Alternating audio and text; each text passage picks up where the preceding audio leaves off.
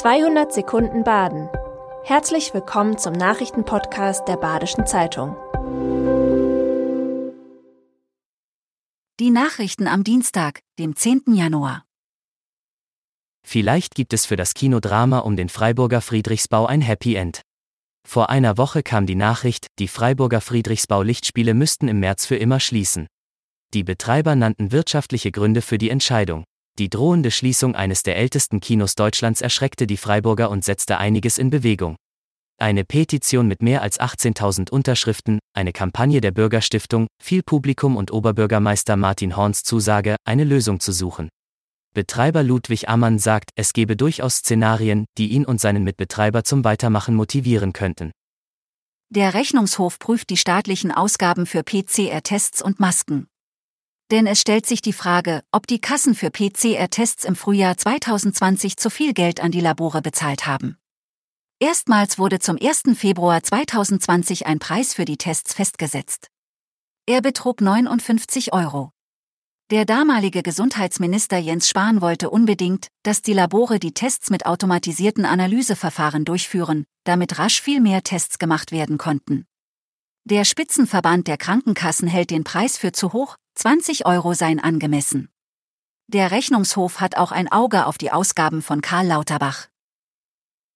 Die bekannten K- und U-Bäckereien verschwinden nach und nach aus dem Freiburger Stadtbild. Und auch die Betreiberstruktur hat sich geändert. Die Rees Frische Märkte KG mit Sitz in Malterdingen hat die Filialen übernommen und betreibt diese nun komplett selbstständig.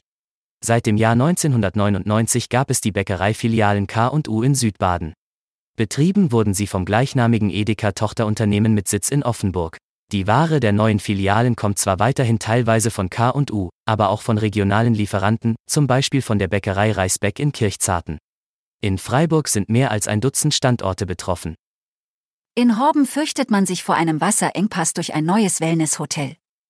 Seit 2019 wird das Gesundheitsresort Schwarzwald-Luisenhöhe in Horben gebaut. Im Mai soll es mit 166 Betten eröffnen dann wird der Wasserverbrauch in Horben steigen. So sehr, dass die Trinkwasserversorgung nicht mehr komplett sichergestellt werden kann. Das ist die Einschätzung des Zweckverbands Wasserversorgung Hexental, von dem Horben Wasser geliefert bekommt.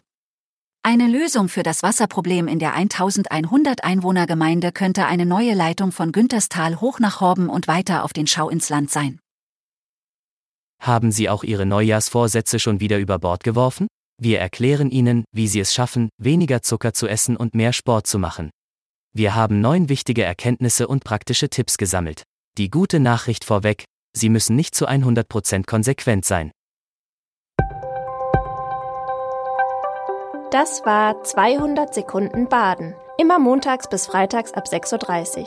Aktuelle Nachrichten rund um die Uhr gibt's auf der Website der Badischen Zeitung badische-zeitung.de.